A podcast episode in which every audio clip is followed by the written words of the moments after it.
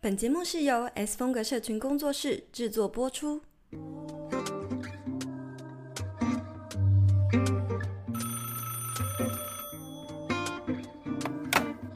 ，Hello，听得到吗？有声音吗？喂喂喂，有，Hello，我是青椒。欢迎回到 Hitting Me Up 下班打给我第七十九集。这一集呢，我们一样就是来到我们财富自由这个专题的第三集了。前面那两集呢，我们聊了财富自由的定义啊，然后聊了为什么会想要财富自由。上一集也聊了《致富心态》这本书，所以如果你还没有听的话，非常欢迎你点到前面那两集先去收听，再来听这一集哦。那这一集呢，我们要聊一个非常关键的一个点，就是大家也很感兴趣的，就是那么到底要如何达成财富自由呢？在开始之前，如果你是我们的节目的忠实听众，非常欢迎你五星评论或者是分享给你的朋友，也可以到底下的资讯栏追踪我们的 Instagram 账号。我们每个月底呢都会在限时动态开放 Podcast 的提问或是投稿，还有更多最新的资讯哦。好，如果你有听前面几集的话，你应该已经知道决定财富自由的门槛关键就来自两个变因，对吧？S 编是什么？哎、欸，呃，没有啊，我早就看到稿子说是什么被动收入跟日常开支，还要假装被你考倒，有没有？想让焦虑一下，这样。啊、好，我在我。我们在准备这几集的时候啊，我就在商业周刊里面看到一篇文章。那基于这一篇文章，我觉得就非常适合跟大家来做一个这一集的一个开头，一个分享。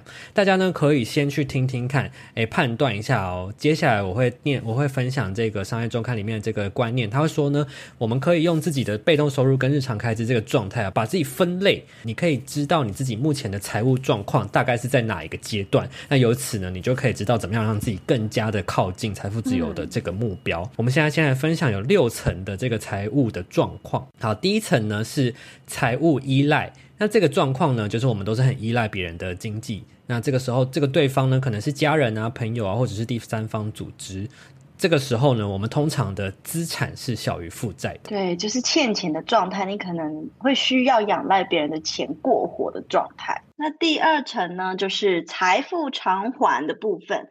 你这个时候呢，是已经有钱可以去还给别人，可是你还是没有办法承担一个意外发生。也就是说，你虽然是有能力去支付账单，达到这个收支平衡呢，可是呢，你其实实际上自己的口袋里面还是有点空空的，没有足够的储蓄去应对一些紧急状况的发生，也没有办法说承担可能工作突然没有了，就收入突然中断的风险。也就是说，其实刚刚听到这边，也就是说有一个观念嘛，就是叫做紧急备用金，嗯、这个还没有累积起来的话呢，你可能就是处在一个第二层的阶段。所以这个阶段呢，如果你想要往下一个阶段去的话，通常他的建议就是降低你的开销，增加储蓄，这是一个前期的一个很重要的一点。那第三层呢，第三阶段呢是财富稳定的阶段。那这个阶段呢，是你的流动资产可以支撑你的半年的支出，也就是说呢，你已经有了一些储蓄跟紧急的备用金呢，是能够负担合理的意外开销。这个意外开销呢，可能就是诶有一些失业啊、失能啊，或者是重大疾病的一个风险。那这个阶段，如果你想要再往下一个阶段去的话呢，你就需要以半年为一个目标去做理财的规划，可以去追求更高的收入啊，或者是说创造一些被动收入，就是你这。些段这个阶段可以去着眼的事情。诶，在讲下去之前，先让我说明一下，我今天质非常差哈。我们这几集人都是在国外录的，大家不要见外。那第四层的话呢，就是叫做财富安全。也就是说，你没有正职，但是呢，你也可以应付，就是基本的开销。刚请教我讲嘛，可能人已经有一个储蓄有六个月以上现金的紧急储备金，然后不管是透过被动啊，或者是主动收入，你都可以满足每个月的开销。甚至呢，就算暂停工作，只靠被动收入也可以支支撑基本的生活需求。其实有蛮多人都是在这个阶段的时候去选择，可能呃离职开始尝试短暂的创业或是全职创作的。所以这个阶段呢，其实你已经可以选择大幅度的去提升你的生活品质了。但是呢，这个阶段如果你想要再往接下来可能财富自由的方向去的话，你可能就要再更加琢磨在这个被动收入的来源，你就要更开创更多的被动收入。第五层就是大家最希望获得的，就是真正的财务自由、财富自由这个地方。这个状态呢，就是你的被动收入其实已经是超过主动收入了，代表说你马上辞职，你不减少你任何的生活开销，你也能维持你生活的样貌，这就是大家应该就是很羡慕的一个状态。也就是说呢，诶，你已经不用再需要更花更多时间去工作，你就能够过你目前的生活了。但是呢，这还不是财富财富的最高阶段呢，还有第六阶段呢。要怎么样达到下一个阶段呢？你在这个阶段可以做的事情就是。到什么时候？没，天哪！那在第一层的人真的会觉得 欲哭无泪。真的没有，这是倒数第二层了。其实这个阶段就已经称之为财富自由。嗯、但我觉得这篇文章定义的地方有一个蛮我我个人觉得很值得拿出来跟大家分享的点，就是哎，他提到的，你就算只是这个被动收入超过哎，能够负担你的日常开支，这还不算最高阶段哦。最高阶段是这个第五层的要提升的一个目标，就是你要厘清你的退休的目的。嗯，也就是说呢，就算你有一辈子花不完的钱，你还是有可能你在物质上非常满足了，但是实际上心灵的心灵的满足才是你在财务自由的最后阶段才能才是要去。追求的一个目标，嗯，我觉得这一点在商业周刊里面提到是还蛮，所以你这你现在还在讲令人意外的耶，但是作者告诉我们说第六层，哦，第六层，作者告诉我们说，我们要先了解退休的目的，才有可能达到第六层。对对对，嗯，我觉得这一点是很值得大家去反思的耶。好，那不知道大家听完呢，是不是大概已经知道自己当下的财务状况？这边你应该应该是第二十层了吧？太夸张了吧？哎，这文章要附在那个资讯栏给我们的听众去阅读一下，我觉得是蛮值得大家是哦，没错没错。然后我自己还是有点好奇，对对对，就是说，哎，第五层跟第六层，基本上我觉得光看文字好像还是没有那么的明了。它到底哪里不没有？它最大的差异点到底是什么？就是财富多到爆吗？不是，不是，是这个目的的问题。嗯、就是他在第六层的时候。提出了一些问题让你去思考，例如说，你可以在这个阶段的时候问问说，你能做出什么样的改变？你对世界的影响是什么？因为呢，他他认为说，物质对你带来的满足会停在这边，你要去追求的其实是心灵上的满足。所以，财富能够达到你什么样的目的，让你去追求追求心灵上的富足才是更重要的。所以说，也就是说，就算你财富自由了，但你如果那个自由还没有办办法。带你去满足心灵上的满足的话，嗯，那你就还在第五阶段，你还不够强。真的，对对对，要找到这个目的，才会成为到第六层的这个阶段的人。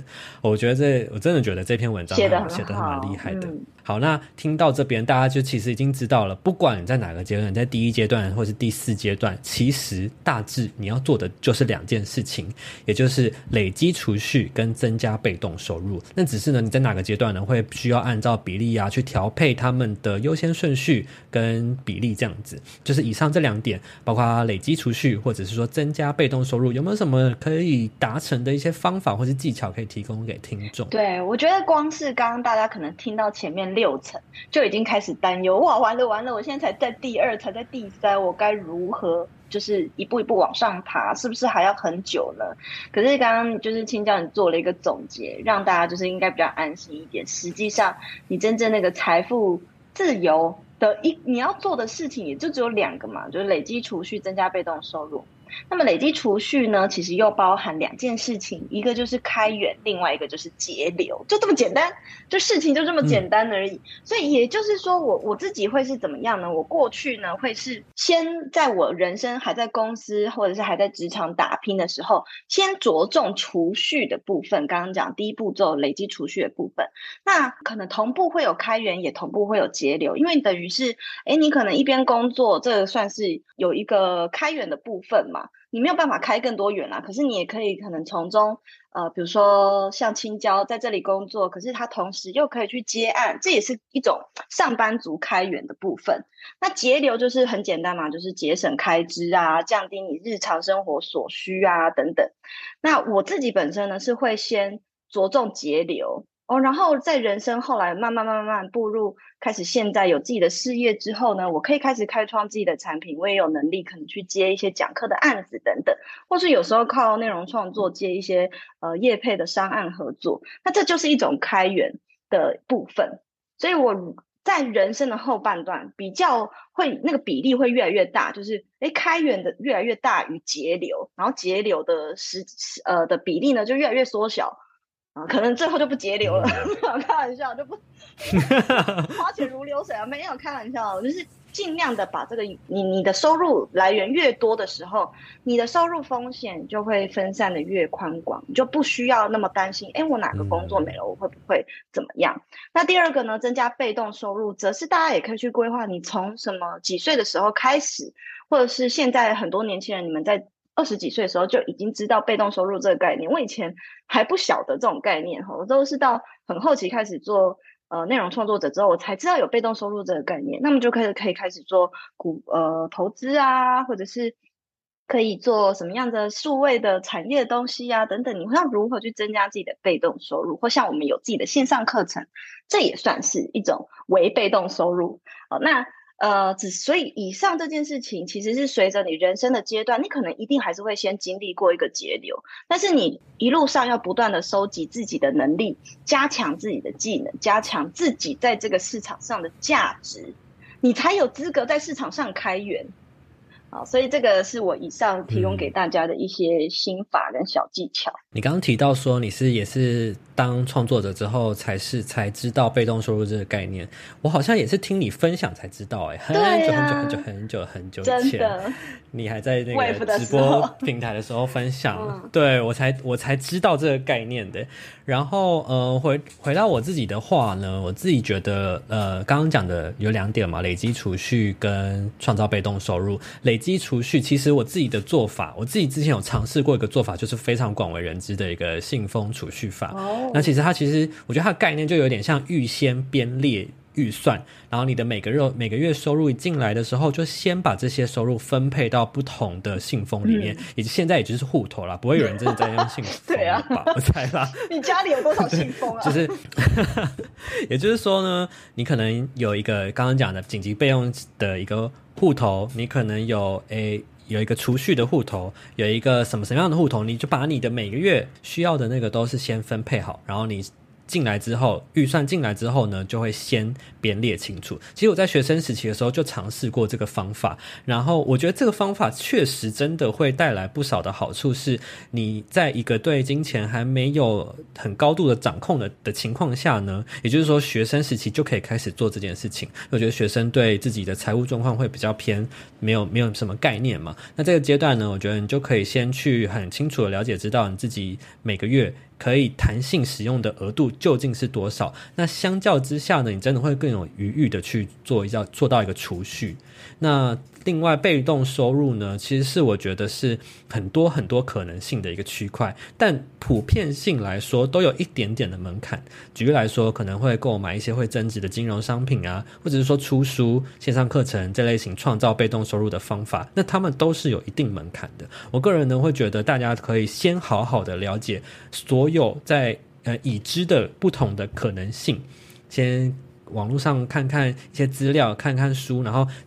查清楚到底具体被动收入的可能有哪些，然后呢，再去探索自己适合走的方向。你刚刚说的这些门槛呢、啊？你说什么出书啊，创造一些，比如说我们讲线上课程啊，其实就是我刚刚讲的，你自己要增加、增强你个人在市场上的价值，这就是那个门槛。对对对对，这个门槛，我其实我觉得是就不是你一开始就可以创造被动收入的原因，所以这是我们在呃，可能是。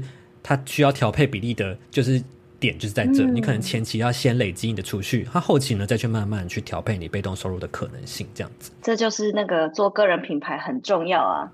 又回到个人品牌，因为你看你在市你在市场上增加价值的方法有很多，以前没有个人品牌这种东西的时候，就是那种经营自媒体的时代还不发达嘛，没有办法人人都是网红，那你你很有可能你增加市场价值就是一直考证照。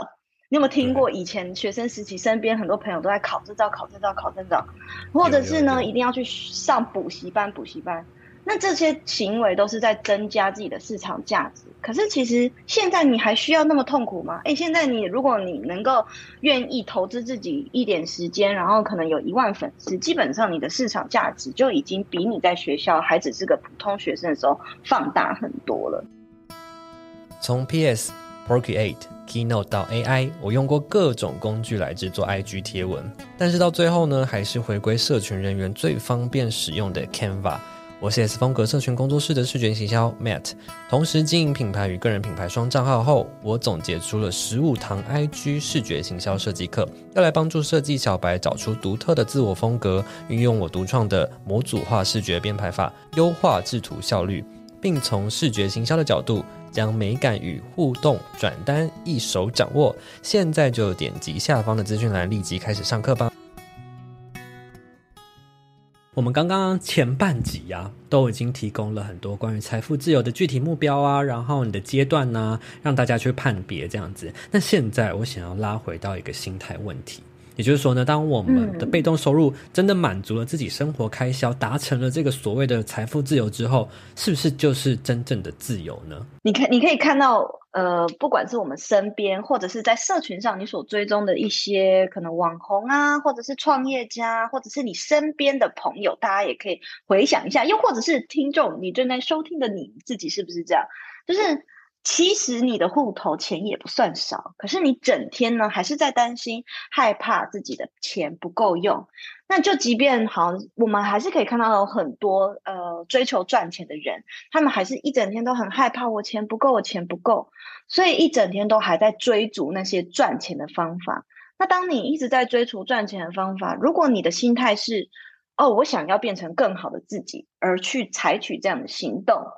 那我觉得没有，那那很好，那就是会得到一个成长。可是如果你的出发点、你的心态出发点是我很害怕我会失去什么，所以呢，你就不断的去追逐那些钱，那你的心灵还是被绑架啊。你即便钱自由了，但是你的心灵不够自由。嗯嗯，这是我的想法。我我那时候有听 S 边稍微先分享这一段，我觉得非常认同诶，然后甚至我就在想，嗯、会不会有些人其实其实如果假设我们今天要追求的是真正的那个自由，会不会其实有些人根本不需要财富自由就能够直接跨到这个真正的自由呢？刚青椒有问我这个问题，然后他就提到说，哎，搞不好像有一些出家人，然后像我身边有很多很厉害的瑜伽修行者，然后我就觉得说，在他们身上我。看他们的生活的时候，我都会有充满一个问号：是，诶，难道这些人真的不想要钱钱吗？为什么他们还是过那么快乐呢？为什么过那么自由的？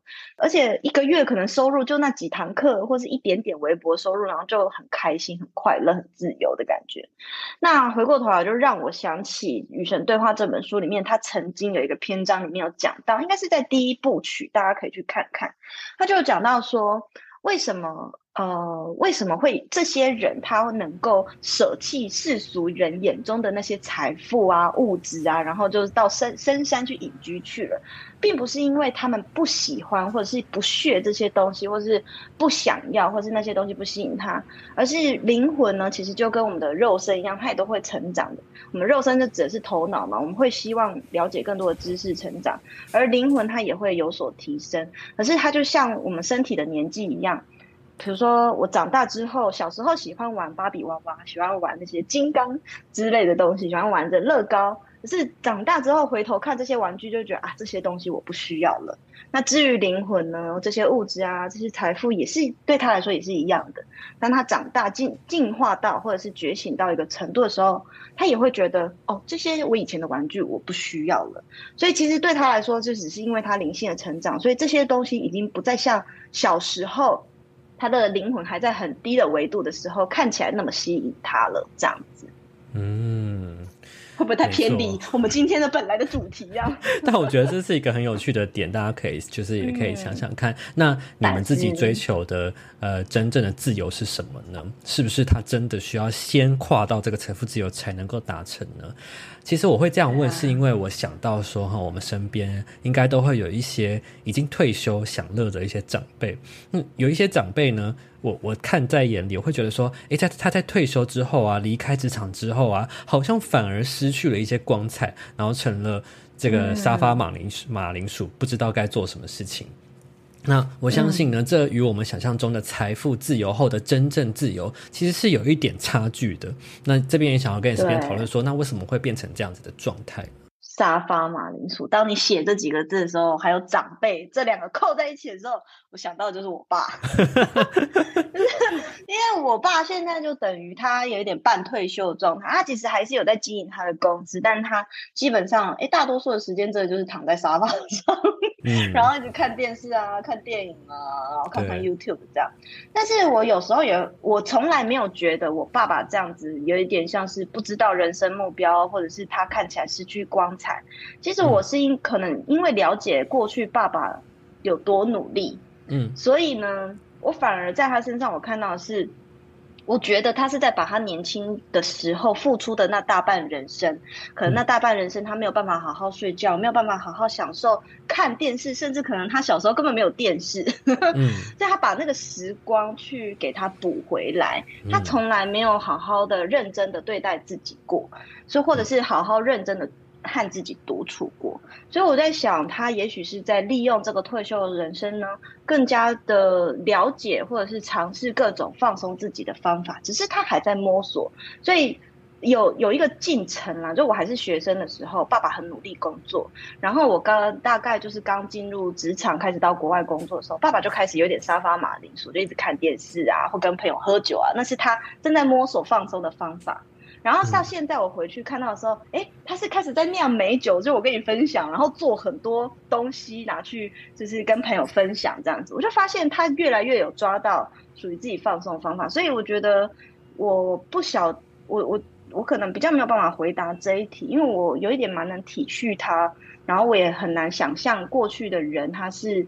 用多少体力或和多少努力去赢得他现在拥有的这一切，所以他在退休的时光反而就干脆瘫在那里这样子。嗯，对。其实我这边想要讲的马铃沙发马铃薯啊，也不是是只说就是可能真的整天在看电视，比较像是一种心理状态。嗯、我我我我想要讲的是，可能是你可以看得出来，他对于现况是有一点觉得也哎很闷，哦、或者是也很烦，但是一天天过去还是处在同样的状态。那我又。会去想说，是不是他们过去呢，就是把他们的生活目标的重心都放在工作，然后又把这个工作视为一个吃苦锻炼，然后诶，就是他照顾、肩起这个家庭责责任的一个，就是一个责任而已。所以等到这个试炼结束之后，人生的进程好像也就是戛然而止，然后就是会 好像会。找不到，就是刚刚前面我们在讲，没了目标，这样对财务自由的最终阶段，就是那个目标是消失的，所以它就等同于他可能卡在第五阶段，没有进到第六阶段的那种感觉，嗯、就是心灵上好像就是会觉得有一点空虚，有点缺失什么。对，这是我我的想法，所以。这边也想要再进阶的跟大家聊一个问题，就是说呢，要怎么样才能避免自己在财富自由之后迷失方向？然后我们现在是不是就可以去思考看看，那真正的我们想要的人生最终的渴望是什么？也就是说呢，因为在财富自由之之后，说到底，也就是在讲财务状况。可是我们过去聊的，其实金钱只是我们达成梦想的一种资源而已。那最最后，我们这个梦想到底在哪里呢？我们是不是应该用什么方式去了解自己真正的渴望呢？我说实在的，我们一我一定不知道我最终的渴望是什么，因为我们毕竟还是是人类啊，还在人的中间吗？我还是卡在这个肉体里面，我怎么可能看得到我最远的人生的阶段是长怎样？所以我一定不晓得，呃，未来的渴望是什么。你也不需要去了解那么远的渴望，反而是你应该要去了解，你要如何照顾你现在的渴望。这是我的答案，嗯、所以我没有办法说我现在的答案是什么。对，但是要怎么样去找到你现在的渴望呢？你有你有答案吗？我先听你讲，然后我再跟你分享我今天要写的文章。跟你很像，我觉得渴望它是一种很本能的一个驱动力，然后会驱使我们去做某些决定。但是呢，如果不去一直去探索，一直一直向内的，或者是一层一层的去探索，我们会以为那些决定就是我们的渴望。例如说，我的意思是，例如说，很多人想要环游世界，然后他们就觉得环游世界是他们的渴望。可是环游世界背后的原因是什么呢？是想要看遍这个世界呢，还是想认识更多人？想要要拍更多美景，嗯、还是想要在旅途中认识自己呢？这其实真的就像你讲的，要先去照顾你当下的渴望，才可以一层一层的去挖掘，然后去探索。所以我觉得人的一生就是不断的在。满足你当下的渴望，然后再去进阶，找到你下一个更深层的渴望。所以，我们最终最终就是想要去，诶、呃，往最终的那个渴望去靠拢。所以我想要，对，我想要强调的就是，其实这个挖掘渴望的一个行为啊，其实你在你人生的，就是你现在 right now 就可以开始尝试，可以进行的，然后你就能够。越来越靠那个真实的渴望去靠拢，因为如果你真的财富自由，如果你退休，如果是你我刚刚前面讲的那些长辈的状态，他在那个阶段才去为自己去探索，愿意让自己去发掘他们的渴望的话，那个渴望是一层一层下去，他很难这么快自己去就去挖掘到。所以在人的终其一生，其实你是可能会错失你真正面对认识自己渴望的一个可能性。我想要强调的是这样子，嗯、所以我会我会觉得啊，呃，我在做这个访纲啊，然后自己也跟着去反思的过程中，我就会觉得说，那你的渴望是什么？我哎，我没有真的去想过这个问题。就是在为了这篇访纲想这个问题，我觉得，我觉得我我知道我的渴望是想要去探索探索这个世界，跟探索自己嘛。那这个是我当下的渴望。那你又不喜欢旅行？我，我不喜欢旅行，所以我想要用其他方式去探索这个世界，可能探索这个世界，就是 VR 这样子看着大家呢。哦，元宇宙的部分。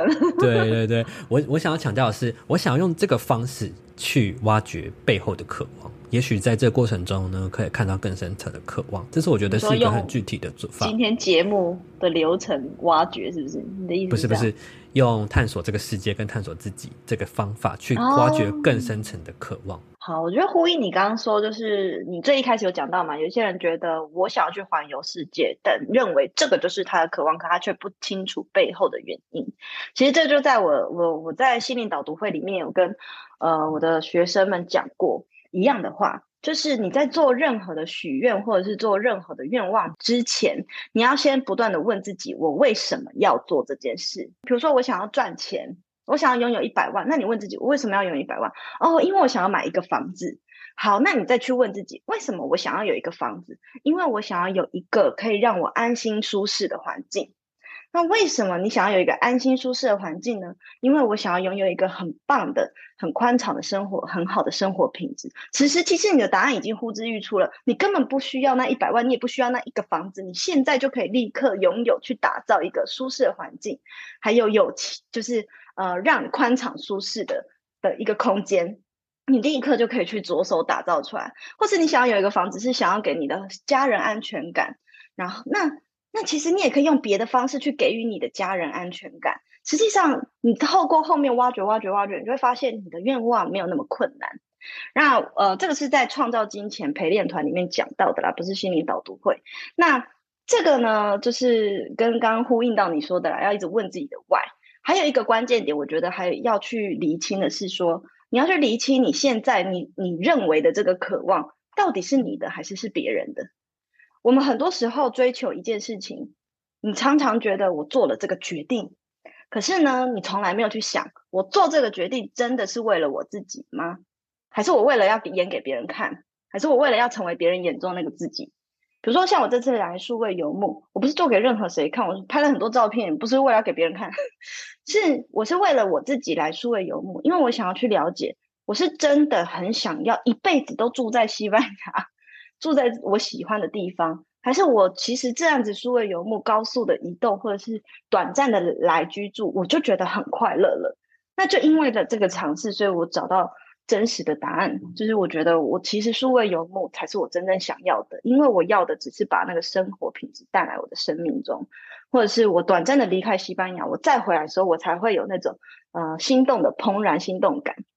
所以我就找到答案，这是我我为自己的。的去寻找的。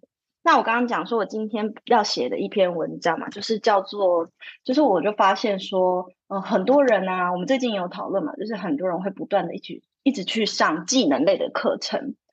那这是关于在技能类上的课程，可能会要一直考证照，像前面讲的，其实一直不断的去学习，这某种层面是你内在的一些匮乏。那回到身心灵圈子来讲，也是，诶，很多人一直在。去 占卜，然后去学身心灵。像比如说学瑜伽这件事情也是，诶，瑜伽圈子也有很多人因为自己瑜伽做不好，然后就自责自己。然后或者是他一天没有做瑜伽，他就觉得自己不够好，怎么会输给别人？我一天没有做冥想，就会 责责怪自己哦。真的会有这样的人哦。那我就觉得，诶，为什么你要拿这些事情？这本来是应该是。嗯，拿这些事情来束缚你自己嘛？好像是因为他们在人生中，他不晓得自己的渴望，不晓得自己的答案是什么，所以他想要透过这些向外寻找，去找到答案，找到他的渴望，找到他的目标。所以你刚刚问我说，诶，让人要如何找到自己的渴望？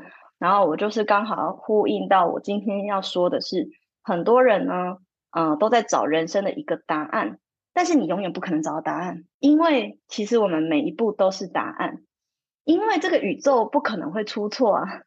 就是这个世界上，如果你认同这个宇一定有一个更无限的智慧，比你还要大，在关照着你，那你也是这个无限智慧的一个产出，所以它一定不会出错。所以你做的任何事情也是在它的计算之下，所以你做的任何一步都是答案。那有什么好找的呢？你根本不会找到，因为你自己本身就是答案。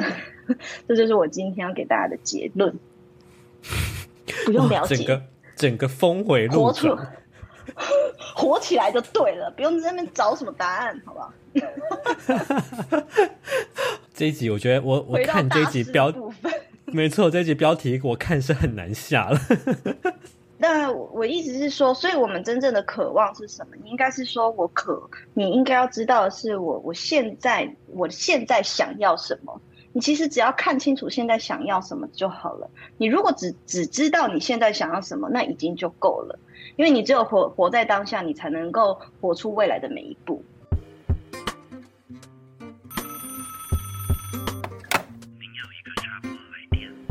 以其实我我我扣回来讲，我自己我想要分享的，其实就是你一直在追求，然后一直不，你还是不，你没有回到你自己的内在。我们刚刚讲那些哦，我要很多财富，我要去找财富财富，可是你不知道那原因是什么。所有的原因都只是为了要让你现在活活得更好。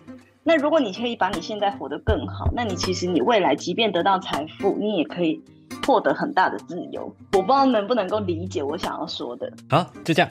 那我在 Instagram 上面. 我不打算再插话，就让它停在那吧。大家自己细细的咀嚼哈，看你们什么时候那个维度可以升上来的，接通我的讯息。真的，真的。好，我在现实动态呢，就有在最后，我在现实动态就有问大家一个问题说呢。诶，就是你在退休之后呢，你会想做什么样的事情？我给了大家三个选项。第一呢是投入梦想置业，这个置业是你可以不考虑收入来源的。然后呢，第二个是当个沙发马铃薯或是会呼吸的肉。然后第三个呢是探索未知与世，探索这个世界跟未知。然后呢，有二十六趴的人选择第一个答案是要投入他梦想的置业，有十三趴的人呢想要当一个会呼吸的肉，然后有六十趴。